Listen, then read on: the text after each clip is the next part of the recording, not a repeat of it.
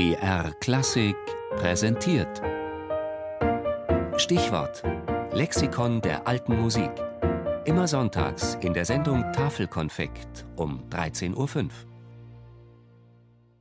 Platti Giovanni Benedetto, geboren entweder am 9. Juli 1697 oder um 1699 in Padua oder Venedig, gestorben am 11. Januar 1763 in Würzburg, Virtuos auf der Violin und Oboe, Kammermusikus des Bischofs von Würzburg.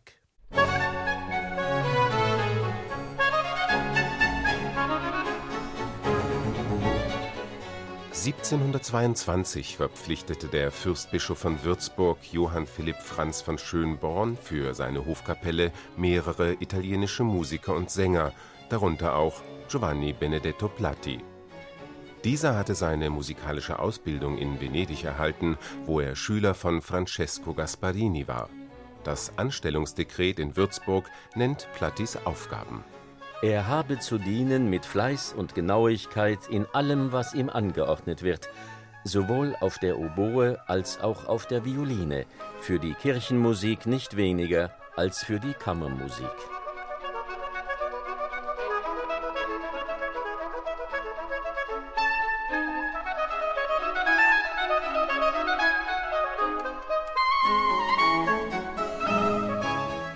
Platti blieb bis zu seinem Tod Musiker der fürstbischöflichen Kapelle. Der größte Teil seines kompositorischen Schaffens ist allerdings nicht in Würzburg überliefert, sondern im nahegelegenen Wiesentheit. Dort residierte der Graf Rudolf Franz Erwein von Schönborn, selbst ein Cellist und leidenschaftlicher Freund der italienischen Musik über die verwandtschaftlichen Beziehungen zu den Würzburger Bischöfen aus dem Haus Schönborn kam er in Kontakt zu Platti, der eine große Anzahl an Werken für Privataufführungen in Wiesentheit schrieb, schwerpunktmäßig für das Violoncello. Seinen überregionalen Ruhm verdankte Platti allerdings dem gedruckten Schaffen. Sonaten und Konzerte für Tasteninstrumente und Flötensonaten erschienen zwischen 1742 und 1746 in Nürnberg.